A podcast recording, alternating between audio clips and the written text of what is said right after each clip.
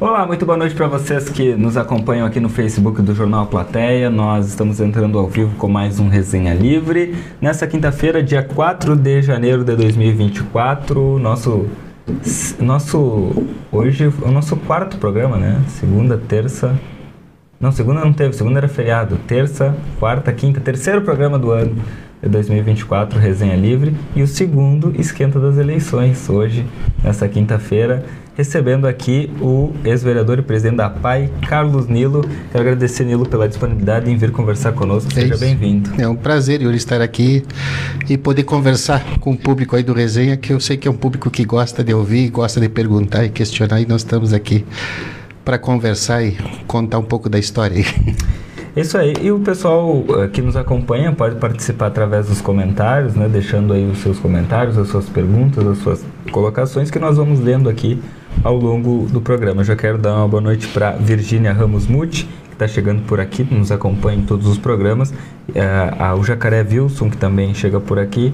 E a Ledi Brum, dando boa noite aí para nós e desejando um ótimo ano novo. Obrigado, Ledi igualmente para ti. O pessoal vai chegando e nós vamos lendo os comentários. Dona Cleia dos Santos Matias também está chegando por aqui. Enfim, eu inicio o programa antes de, de entrar na, na área política e falar sobre eleições. Eu tenho pedido aos convidados para que é, é, faça um, um, resumo assim dentro do possível sobre a sua história, né?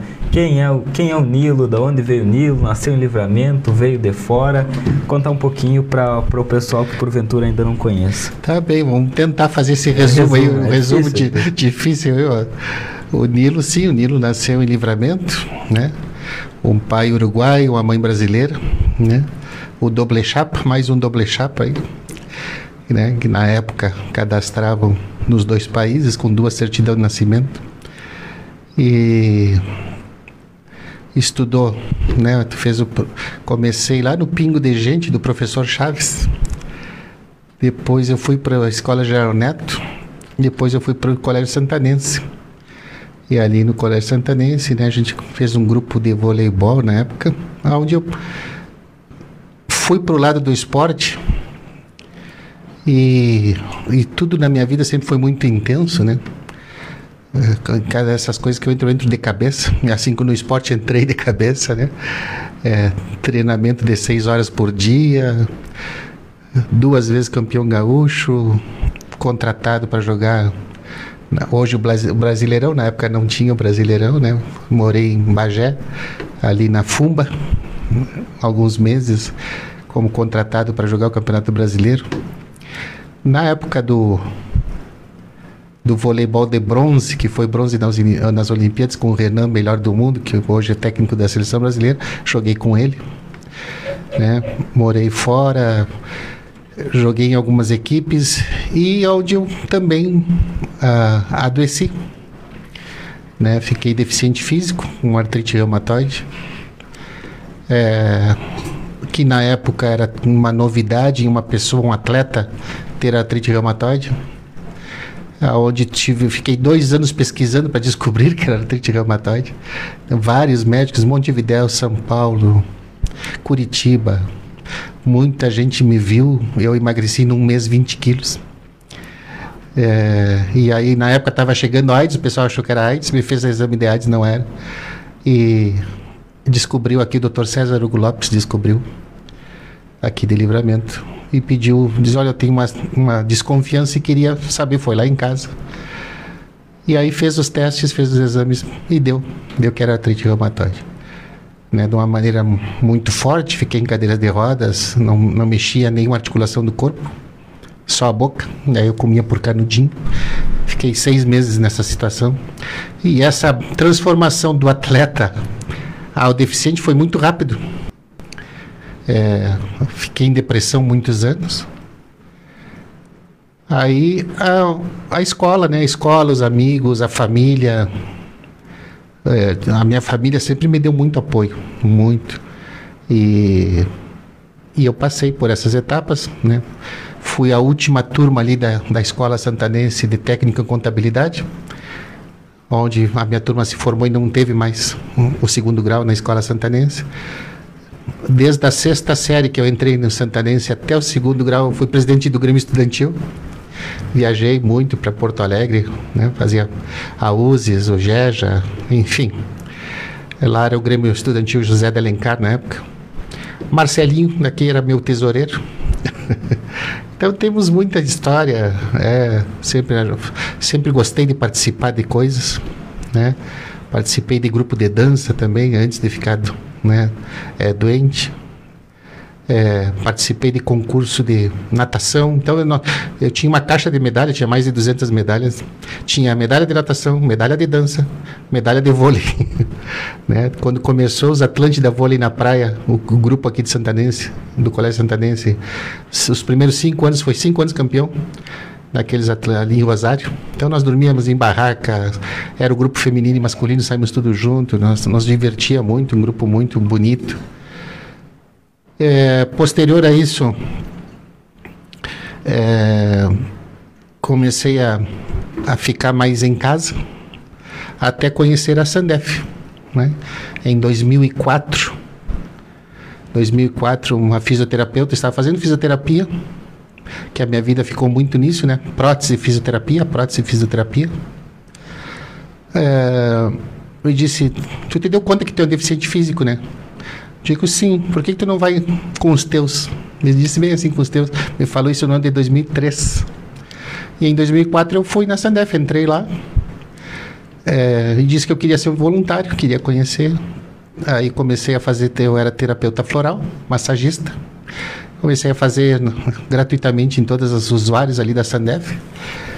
Naquele mesmo ano me convidaram para participar das reuniões da diretoria, fui participar. No segundo ano me convidaram para ser presidente, eu fui.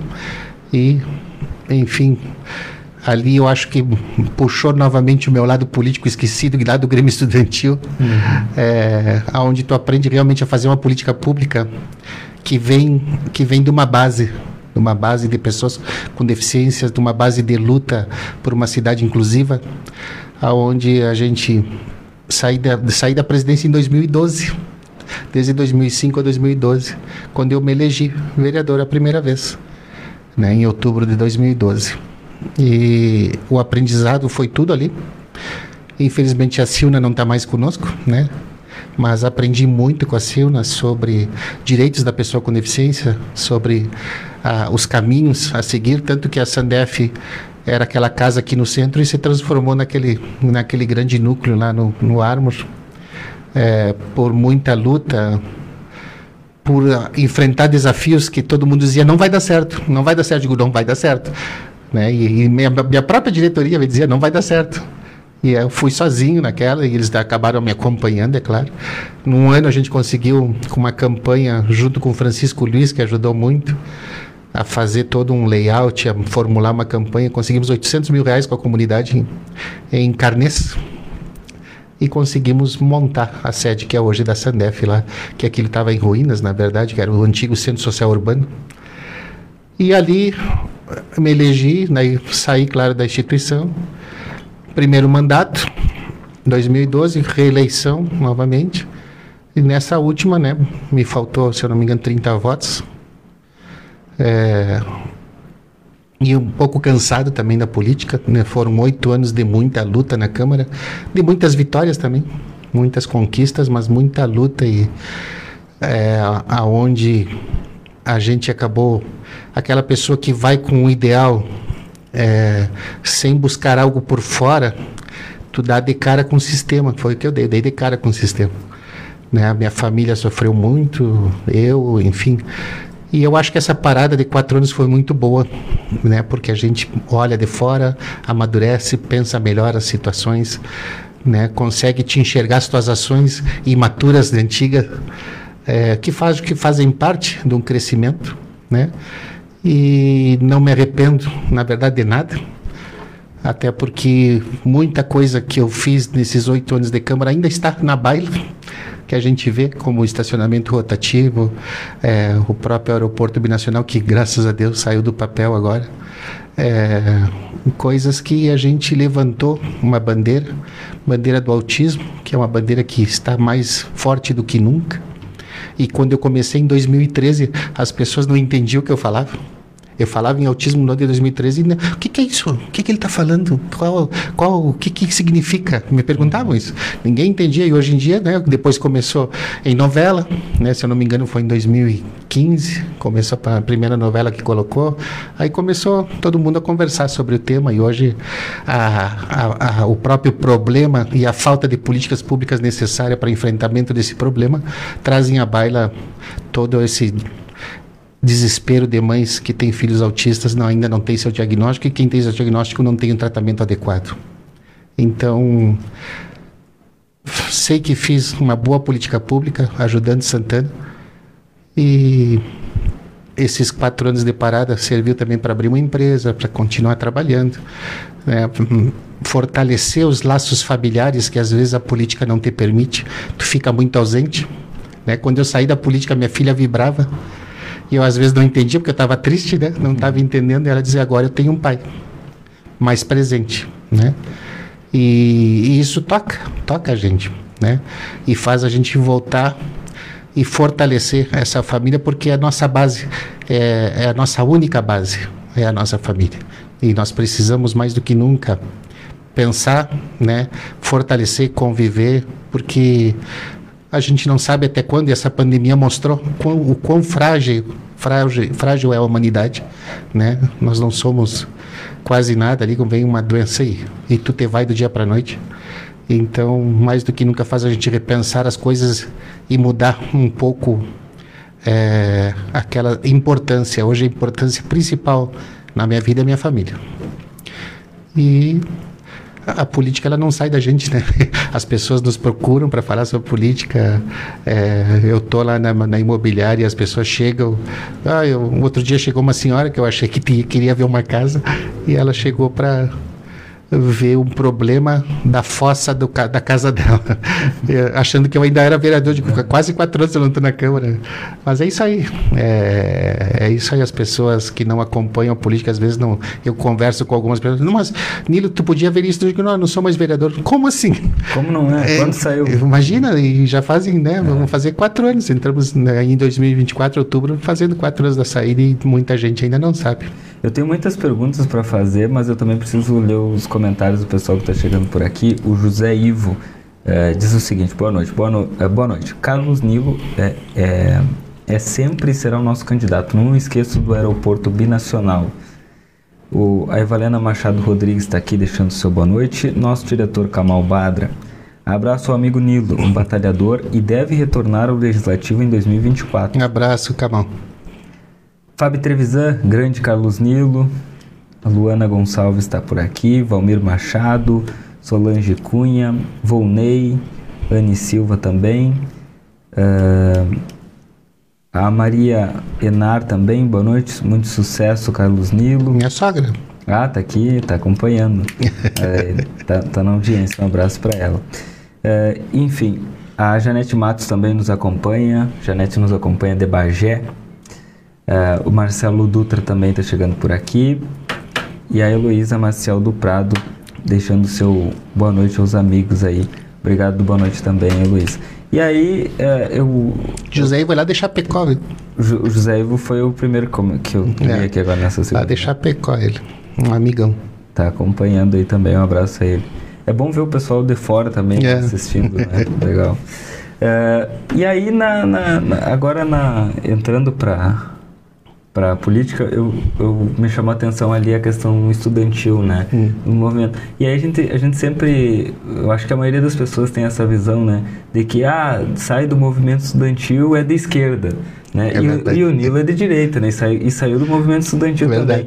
Como é, como é que até essa essa semana, uns meses atrás a gente recebeu aqui no estúdio na no Boa Tarde Cidade o pessoal da, da diretoria da ADU, da Unipampa, hum. da Associação da Unipampa e aí vários comentários vinham, vinham no seguinte sentido dos ouvintes: Ah, são puxadinhos do PT, esses esquerdistas e papapá.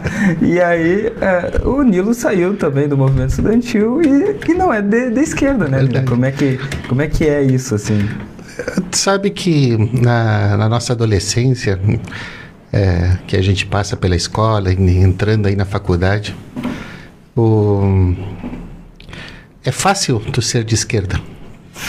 É fácil porque o, o, o, o produto vendido é uma casa de sonhos.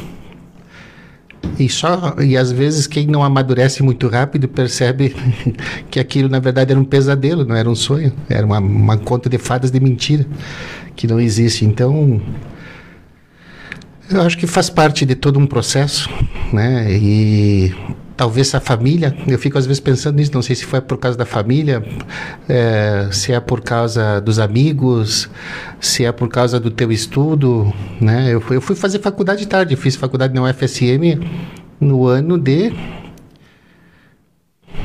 não me lembro, 2007, 2006, por aí, né? Que eu iniciei lá, né? Fiz administração pública porque eu queria seguir no público né? E aí, todo mundo, mas por que tu não faz administração de empresas? Eu digo, eu quero fazer administração pública. Eu quero me aperfeiçoar para onde eu estou, porque eu estava nessa DEF e eu queria fazer o melhor de mim lá dentro. Né? Então, eu nunca pensei em, em Eu nunca tive pensamento esquerda-direita. Depois, claro, quando tu entra para a política, que tu, que tu vai ver, porque é, isso eu sempre pensei em sempre dar o melhor de mim, independente em quem era que estava na minha frente, porque nunca perguntei, né? cada pessoa que a gente junto não vai perguntar tu é de esquerda esquerda e direita. É, e isso nasceu em mim, nasceu automaticamente de, dentro do, do, dos meus valores é, e, do, e do que eu acredito. É, quando tu vai para um partido político que tem a sua ideologia e tu lê a ideologia do partido que tu está entrando, tu vai ver com qual que tu te afina mais. E eu acabei me afinando mais com essa ideologia de direita, né? E aí entrei primeiro no, nos progressistas ali, né? E fui ali onde eu me elegi.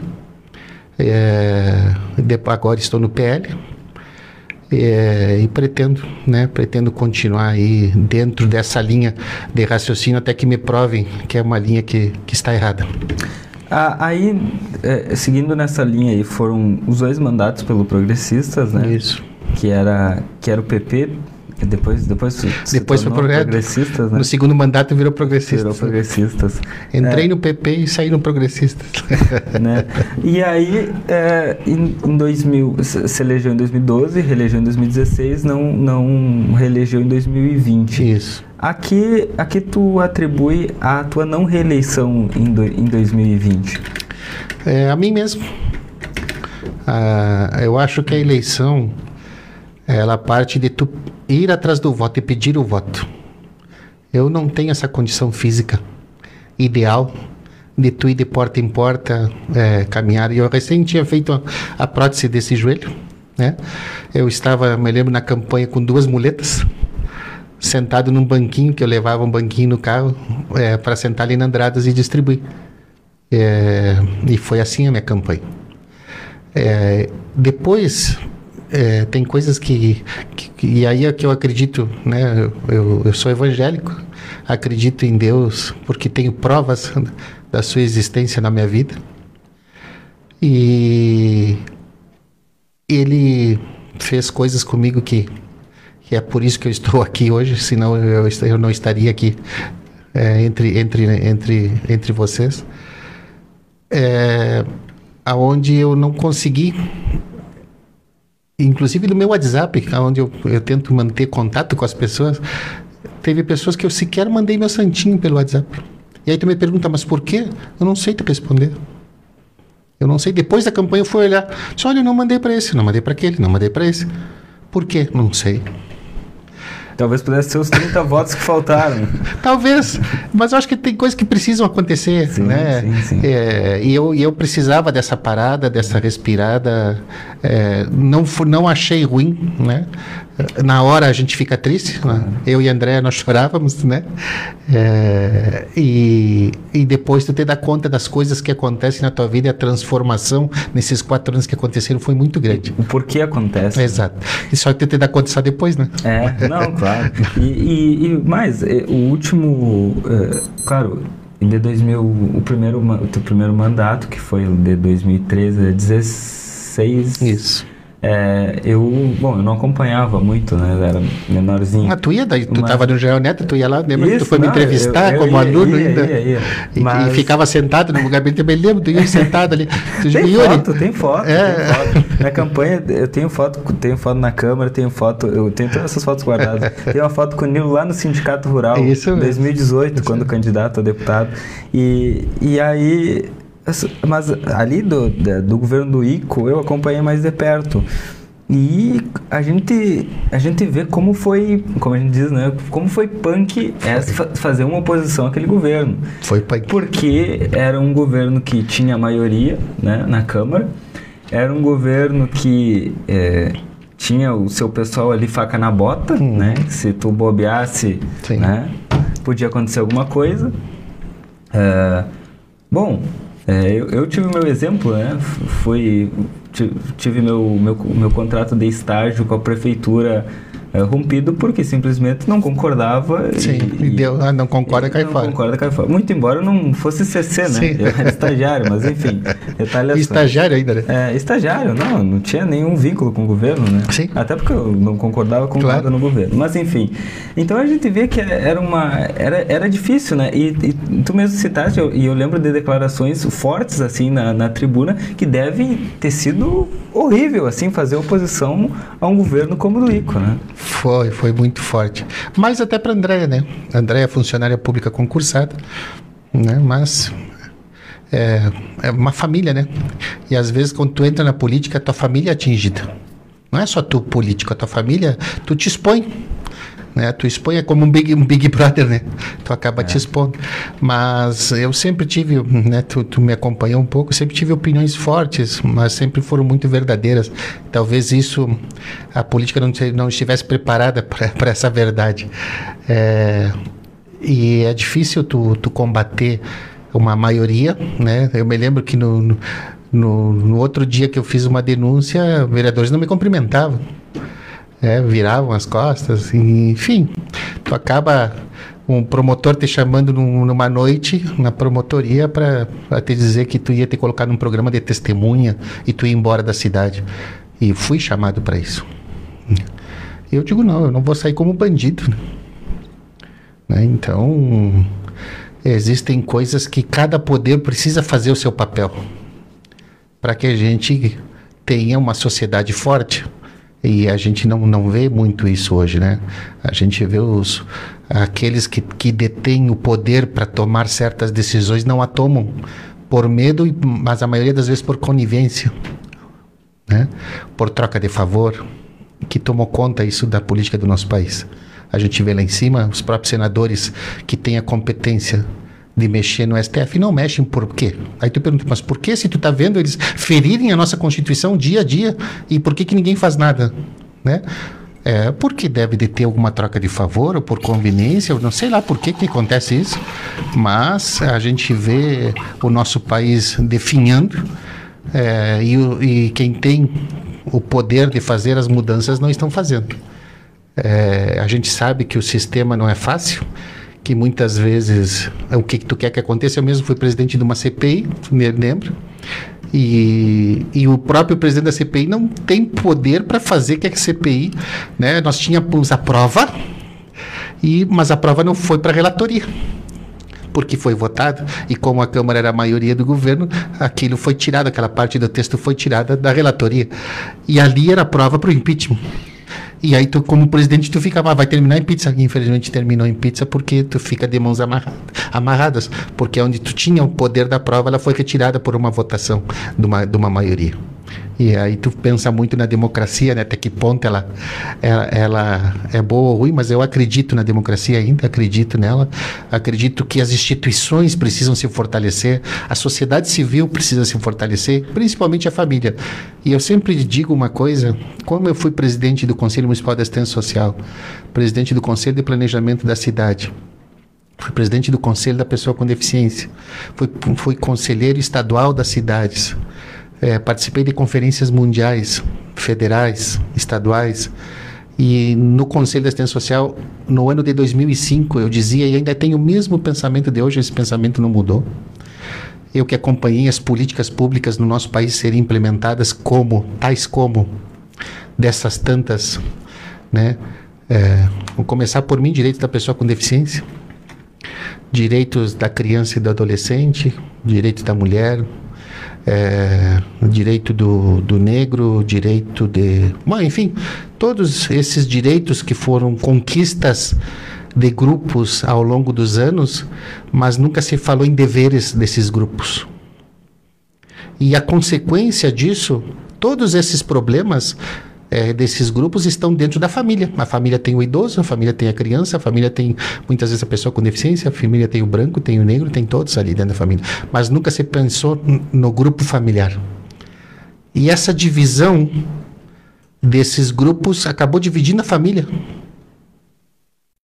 E, e isso, no meu entender, é feito com leis que vêm para fazer exatamente isso para confundir para trazer o caos e para eleger o pior. Isso tá. Quem lê Marx é ali, é uma estratégia. É uma estratégia da, é, de grupos de esquerda, aonde trazem, fazem leis, essas leis trazem o caos, o caos traz a confusão de tu não sabe quem é que está certo, quem é que está errado. Essa confusão traz ao poder e traz a ditadura posteriormente. É, são, são os passos.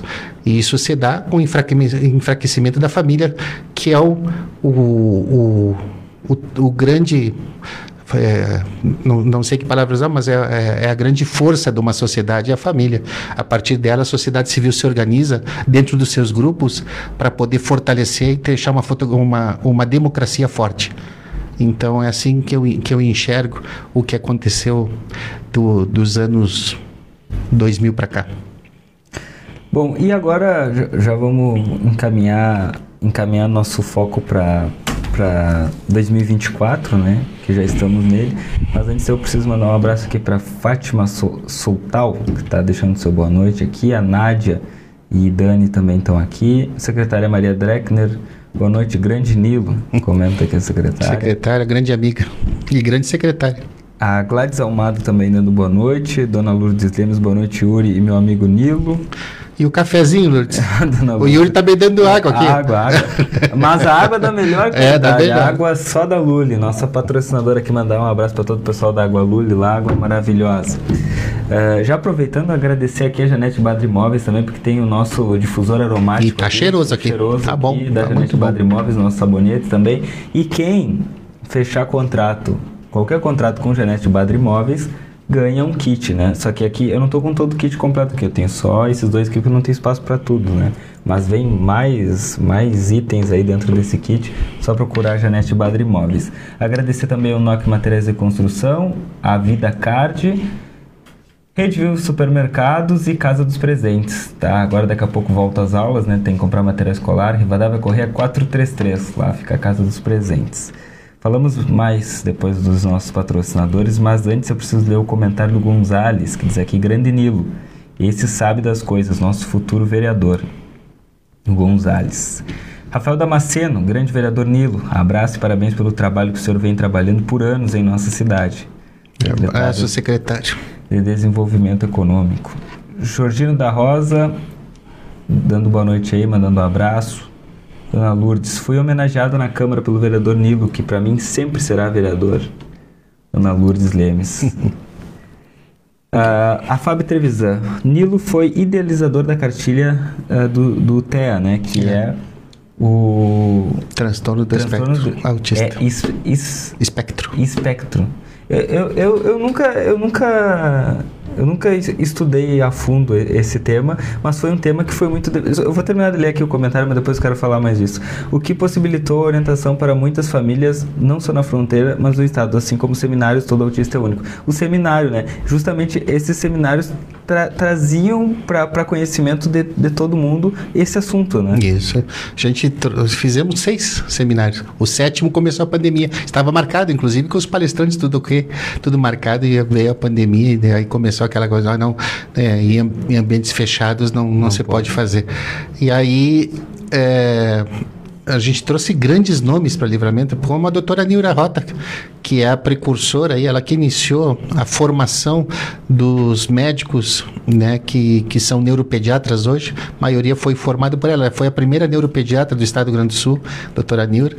Ela dá palestra nos Estados Unidos, dá palestra no Brasil inteiro, e ela tive a satisfação de ouvir dela mesma. Ela veio duas vezes em dois seminários, porque ela se propôs a vir, eu quero de novo no teu seminário. Me disse bem assim, uma pessoa com 85 anos hoje. E ela disse que o maior seminário que ela foi na vida dela foi em Santana do Livramento. E, e, isso para mim é uma honra, né? Ah. Porque é, partir de uma pessoa que dá palestra no mundo, ouvir uma, uma, frase dessas é uma coisa, e ela diz muito bem organizada, por sinal. É, nós, nós distribuímos mais. Às vezes a gente não dá valor, estou falando isso porque a gente, a gente, tem que dar valor ao que a gente faz, Yuri. Né? O santanense às vezes não dá valor que ele faz, e nós temos pessoas aqui que fazem coisas excelentes e coisas grandes. Nós distribuímos mais de 200 mil cartilhas do autismo já no país inteiro né, e foi homenageado lá em Brasília também, na Câmara dos Deputados, é, sobre essa questão. É, se transformou na cartilha do Estado do Rio Grande do Sul, a pedido da própria Assembleia Legislativa, que me chamou lá e me fez um pedido que eles não tinham a cartilha do Estado. E como eu pedi para a Assembleia imprimir, eles me pediram isso. Diz, ah, a gente imprime, mas na condição de que ela se transforme Está na bom. cartilha do Estado. Eu digo, não tem problema, diz que meu nome fique aí, vocês não roubem também meu nome, né? e aí fica. E na, olha só, e, deu, e, e foi por causalidade. Na época, o presidente da Assembleia era o Pedro Westphalen, progressista, hoje deputado federal, né? E é, acabei trabalhando com ele uma época também. Então, é, tudo parece que com, foi fechando, as coisas foi, foram fechando é, é, para acontecer. E a cartilha, graças a Deus, ela teve a sua segunda edição, aonde a Associação de Pais e Amigos dos Autistas é, ajudou né, fazendo as alterações necessárias e a gente nesse estado do Rio Grande do Sul a gente conseguiu formar mais de sete associações é, de pais porque eu sempre entendi que a sociedade civil organizada ela consegue dizer o que quer aos políticos e, a, e aos governantes para conquistar o que eles estão precisando. Então, formamos mais de sete, foram, não me lembro quantos, mas foi em várias cidades aqui da região que a gente formou associações, sempre levando a cartilha e deixando nessas associações, né? Então, isso me dá muito orgulho, porque a, aonde eu vou no estado, eu quando fui candidato a deputado federal, eu, eu fiz voto em 200 cidades, e é raro algum político fazer voto em tantas cidades. Geralmente eles focam ou na região fronteira oeste ou na região norte, e eles focam e se elegem por aquela região. É, mas eu, como não tive uma, uma estrutura por falta de dinheiro, eu consegui somente com a bandeira levantar a bandeira e mães de todo o estado acabavam entrando no meu WhatsApp falando comigo e eu visitava essas mães e foi assim que se transformou isso. E foi uma, uma experiência muito legal muito legal mesmo e gratificante dentro da minha vida. O Ednilson Oliveira pergunte ao ex-vereador na época fez alguns pedidos de informações e providências a respeito de medicação na farmácia básica do município, uh, no que tange ao CAPS. Medicações que nunca poderiam faltar, mas sempre há várias faltas e também uma explicação pífia de falhas. Licitação, empenho, orçamento, contratos, referência. Prin os princípios uh, do etos profissional de gerenciamento da saúde e a prevenção porque isso não acontece se tudo é estimado? Onde o ex-vereador vê aí essa irresponsabilidade? Na compra ou na oferta? É, na verdade, é, eu lembro bem, ele sempre cobrou muito isso. E foi várias vezes no meu gabinete, a gente fez, como ele disse, fizemos vários pedidos de, de providência, de, de informação. É, eu, eu, vejo muito esse problema nas, nas duas coisas. É, primeiro, na, na, na, organização de uma farmácia básica, é, o quanto ela demanda para o órgão estadual ou federal, que ela tem que pedir é, os medicamentos necessários e o quanto recebe, né? Porque às vezes nem tudo que tu pede vem. Tu é, tu é um município. Esse município nem sempre recebe tudo que ele pede, né? E aí falta para a população. A população às vezes fica sem, sem como ele diz aí, sem uma resposta, né? E é difícil dar uma resposta porque é, é uma falha que a gente não sabe onde acontece essa falha. Se é na compra, se é no pedido que não foi, se é na, no dinheiro que faltou para comprar e não veio para o município a gente não sabe. É uma coisa que sempre ficou uma, uma lacuna nisso. Infelizmente, essa lacuna ficou e eu não sei responder. Perfeito. Bom, e agora entrando em, em 2024, né? agora Nilo está no PL, que é o, o partido da, da prefeita Ana. Uh, e aí eu, eu pergunto, eu tenho perguntado a todos os nossos, aos nossos entrevistados, quais são os projetos, né, os planos de Nilo para 2024? Concorrer a uma cadeira na, na Câmara de Vereadores, Uh, como que como que está a relação dentro do partido? Quais são os projetos para esse ano? É, na verdade, eu não tinha projetos políticos para 2024, né? Foi o projeto político ele veio junto com a transformação que está acontecendo em Santana do Livramento através do excelente trabalho da prefeita Ana Taroco. É, e eu, eu estava desiludido, porque nesses oito anos que eu passei por dois governos, é, não via acontecer, não via acontecer. E sempre eram as mesmas desculpas, não tem dinheiro. E daí, de repente, parece que o dinheiro aparece, né? É, e aí ela começa a, a realizar né, com o próprio Rafael Damasceno está aí. Quantos anos tu ouviu, Yuri, que nos outros governos tinha é, a Secretaria de Desenvolvimento, mas era a Secretaria de um homem só, só tinha o próprio secretário. E nós batíamos na Câmara, mas como? Então, para que ter secretário se não tem orçamento? Nós temos hoje o Rafael lá, tem funcionário, está estruturando, né? Está fazendo um excelente trabalho dentro da secretaria que não existia, que era uma secretaria inócua dentro da nossa cidade, né? Hoje, hoje aí tem a, a pessoas lá tem, que que podem se inscrever para emprego. Nós temos aí uma né, uma, uma funcionária que pega os dados da pessoa, tem ali a sala do empreendedor, que é uma sala que está muito bem estruturada, dão palestras. Enfim, eu, a gente consegue ver coisas acontecendo. Né? Coisas como pavimentação, há quantos anos a gente não via acontecer pavimentação, e aí a gente ouve, ah, mas só no centro. Mas peraí, estão pavimentando lá o Ármor, estão pavimentando, São Paulo, estão colocando asfalto. Esse pavimento novo que eu ainda não vi, é, coisas né, históricas que a gente via do Batuva, da, da própria Simão Bolívar, e uma coisa que às vezes as pessoas não se dão conta, desde que o município, através da, da gestão Ana, conseguiu quitar a, a Simão Bolívar, olha o que está acontecendo agora. É por isso que Minha Casa e Minha Vida vai acontecer. Senão ela não tinha terra para dar, porque não pode dar uma coisa que não é dela. Claro. O município não pode dar algo que, né, que não é dele, então não poderia ser lá. E, e isso vai trazer infraestrutura para aquela área que está muito abandonada há muitas décadas. Abandonada aquela, toda aquela área, não tem infraestrutura nenhuma. E eu acho que um projeto junto à Caixa Federal, com empreendedores sérios do Minha Casa e Minha Vida, vai trazer ruas, é, vai trazer é, a infraestrutura necessária é, de que precisa. Postos do DAI, quantos postos que a gente não via que estão abrindo aí nos bairros Sim. da nossa cidade, onde faltava água seguido.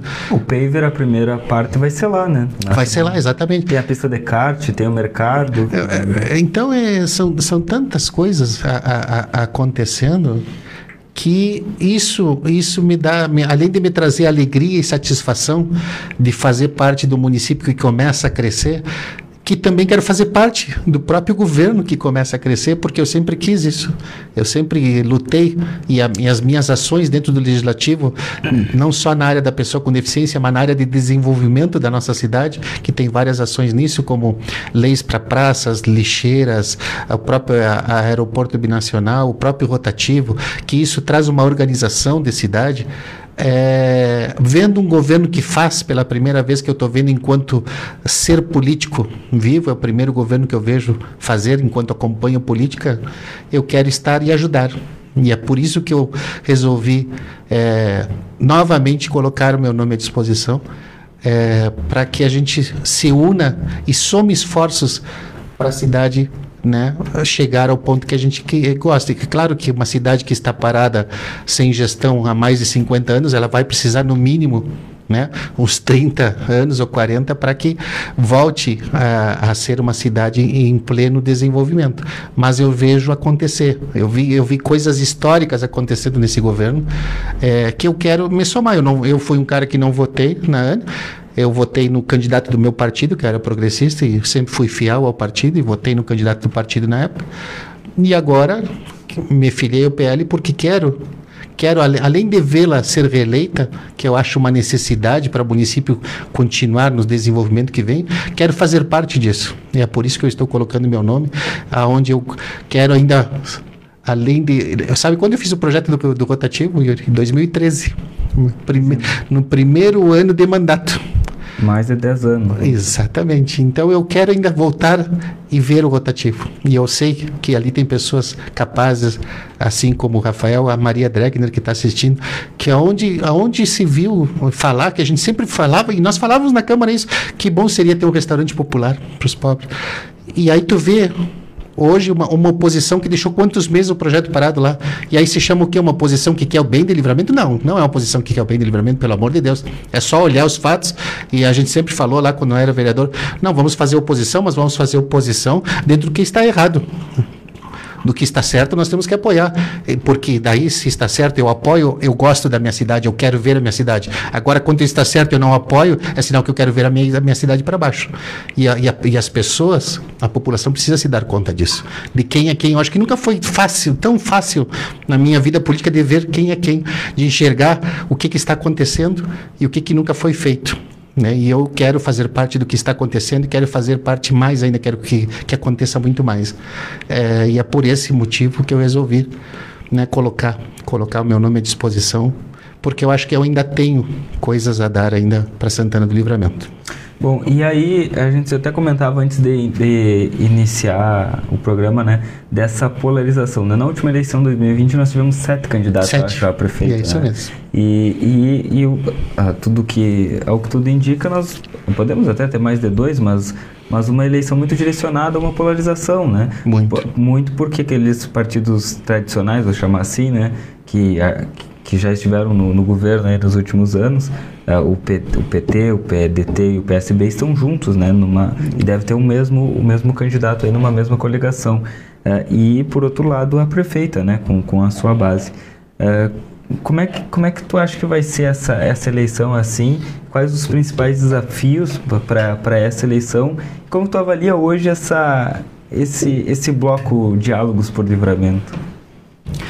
É, difícil, né? Difícil de dizer, mas primeiro é um direito, né? Que eles têm de se unirem, né?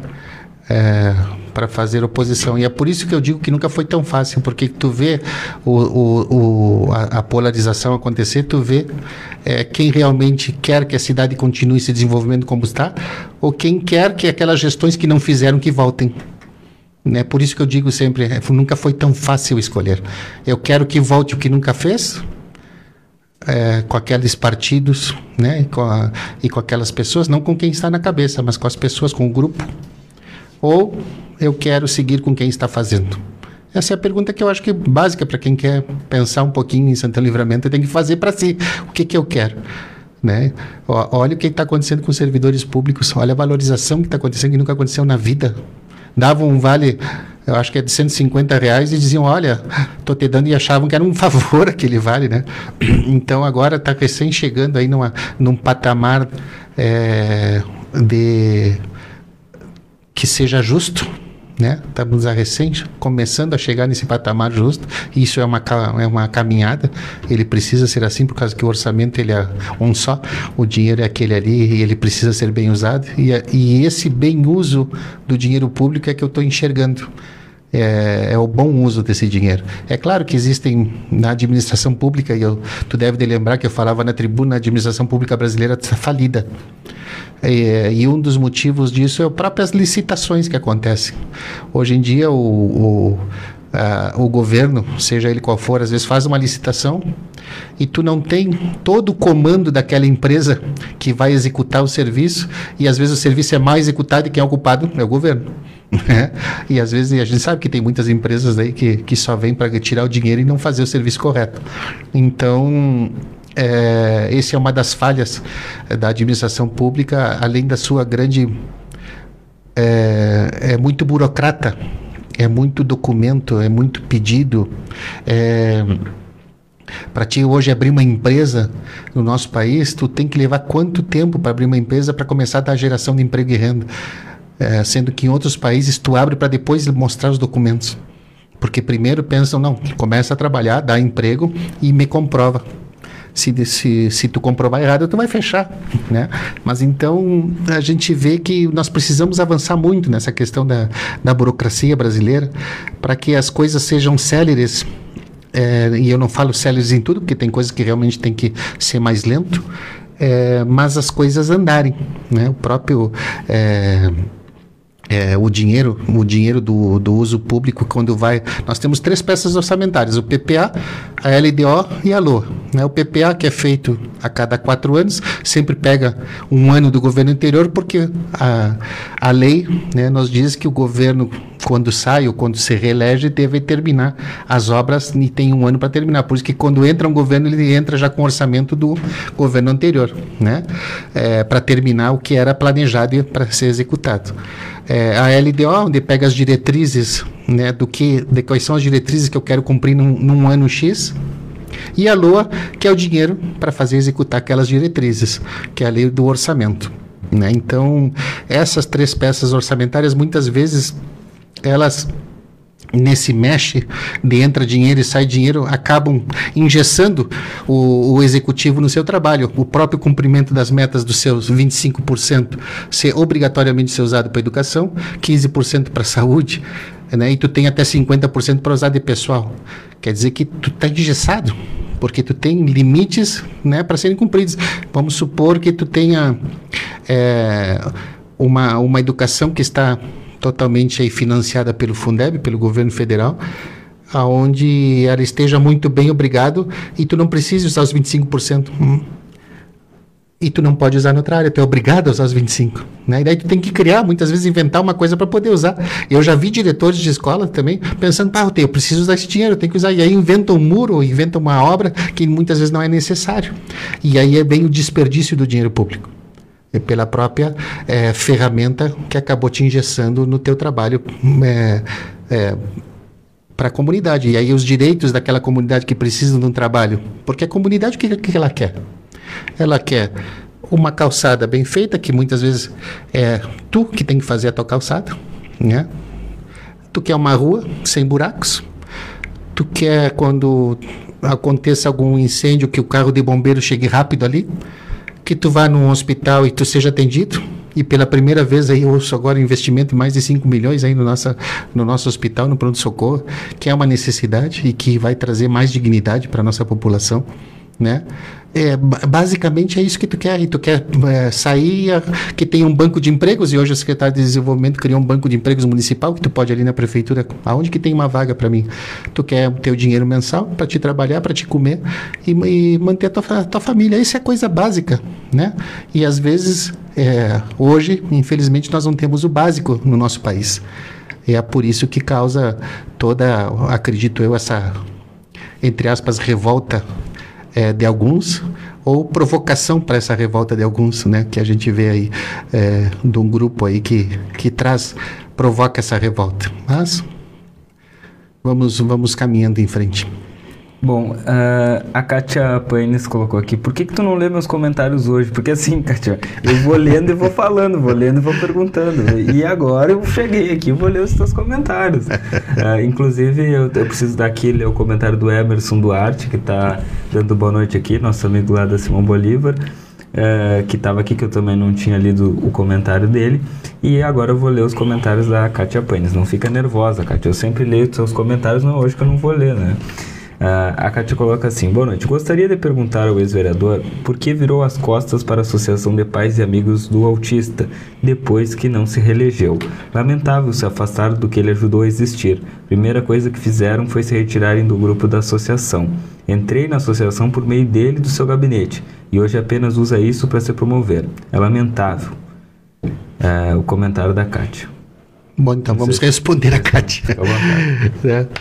É, na verdade, não foi isso, né, Kátia? Não foi isso aí, até porque eu não sei se tu lembra, Kátia. Uma, primeiro, por que, que eu saí do grupo, né? Fizemos uma reunião, não me lembro se foi na OAB, onde foi, que sala foi aonde dois membros do grupo que estavam entrando, pessoas novas no grupo, disseram que não tinha que ter vereador no grupo. Né? E eu tudo bem, eu saio do grupo, porque eu não forço as coisas. Então eu não virei as costas para ninguém, né? Eu simplesmente saí a pedido né, de paz, aonde a própria direção do grupo nunca se manifestou sobre o assunto e nunca me convidou para ficar no grupo. Né? Então eu não virei as costas para ninguém, tanto que eu continuo trabalhando. Hoje estou de presidente da PAI, atendo vários autistas ali na PAI com o maior prazer e a política do autismo segue. Tentamos entrar agora no governo do estado com um projeto aí do Te Acolhe, né? Não fomos aceitos por um detalhe, porque nós conseguimos montar uma equipe, mas os detalhes do edital às vezes tem que pega peças e acaba, né? Tu acaba perdendo é, e aí a gente saiu, não, não, fomos derrotados pelo edital, mas temos o projeto, pretendemos continuar com esse projeto É, até porque é uma política pública onde eu fui precursor aqui com a cartilha em 2013 e eu não viro as costas para ninguém. Eu só é, não sou uma pessoa intrometida. Se me convidam, eu vou. Né? E estou sempre de braços abertos para quem quiser vir conversar comigo ou me convidar para alguma ação que traga benefício tanto para os autistas como para a sociedade de Santana Livramento. E aí já me lembrou de outro tema que nós acompanhamos na semana passada, né, que é que sempre chega Natal Ano Novo vem para a pauta que é a queima dos fogos de artifício, né? E, e, por mais que se fez todo o debate e a gente divulgou de manhã, de tarde, de noite, ainda no novo teve, teve novamente, né? Como é, que, como é que resolve esse problema em livramento? Na verdade, é uma questão de legislação, né? Apesar de ter uma lei proibitiva, nós não temos, né, como foi debatido, uma lei que proíba a venda, né? Então, se não consegue prever a venda, é muito difícil a fiscalização do assunto. Porque como é que tu vai fiscalizar quem está jogando fogos? Só se tu vê na hora a pessoa jogando fogos, e aí tu vai denunciar é, daqui que chega a polícia também lá, é, haja um auto, qual é a infração, vai ser encaminhada uma infração, mas não há multa também, né? Então, é, é uma, mais uma questão de conscientização de, de, uma sociedade, porque a gente precisa que a sociedade se conscientize é, das diferenças que existem e de como que nós vamos conviver com essas diferenças. É, não só com os autistas, como qualquer tipo de deficiência, como o obeso, que às vezes não consegue passar numa roleta de ônibus, é, como o idoso que está doente, está camado no hospital. É, então é, é uma situação delicada que vai muito do, do que eu quero para o meu irmão, como que eu olho a pessoa que está ao meu lado. E aí a gente vê como a sociedade está distante e está confusa no que quer e nas suas cobranças. É, nós precisamos que traga mais harmonia para. E aí eu volto a falar. Isso tudo, no meu entender, está no fortalecimento do núcleo familiar. Quando nós temos uma família forte, unida, ela não vai querer se preocupar em estar tá incomodando os outros. Perfeito. A, a Kátia está tá fazendo um convite para fazer um encontro aí, se encontrar contigo, Nilo, daí depois vocês acertam. Tá bem, ela tem meu, meu, meu telefone, estamos no grupo, no mesmo grupo e tá. podemos a hora que ela quiser. Perfeito. Bom, eu quero agradecer, Nilo, pela disponibilidade em vir conversar é conosco e vamos continuar aí acompanhando todos esses assuntos. Certamente teremos muitas outras conversas nesse ano de 2024. É um prazer, é um programa aí que traz essa proporciona essa abertura de a gente conversar não só da nossa vida pessoal, como da vida política e, e é um programa que ele já deu certo né? E vai dar muito certo. E eu agradeço o convite, estou sempre à disposição. E que bom, que bom ver tu e o Lucas aqui hoje é, fazendo acontecer é, esse programa para para as pessoas terem a oportunidade também de nos conhecer um pouco mais, de perguntar e a gente interagir com a sociedade. Então, eu sou uma pessoa que estou sempre aberto a conversar com todos, a dialogar e sempre é, estarei à disposição, como sempre estive, de, de, todos os repórteres lá na Câmara, era a mesma, mesma coisa, sempre estive com o meu gabinete aberto, é, nunca fiz, ah, não, isso é escondido, isso não pode ser. Eu acho que assim, a transparência acima de tudo, com a verdade, que a gente dá um passo à frente e consegue avançar também como sociedade. Perfeito, agradecer a todo mundo pela companhia, pela participação, pela audiência e todos os comentários. Agradecer a André que está aqui acompanhando, o Nilo também. Agradecer ao Lucas Jardim, que está na, na, técnica aqui sempre junto conosco. E amanhã, sexta-feira, amanhã tem mais resenha livre. Amanhã não tem esquema das eleições, mas amanhã tem resenha livre. Espero todos vocês. Boa noite. Sim, então. Tamo que estamos.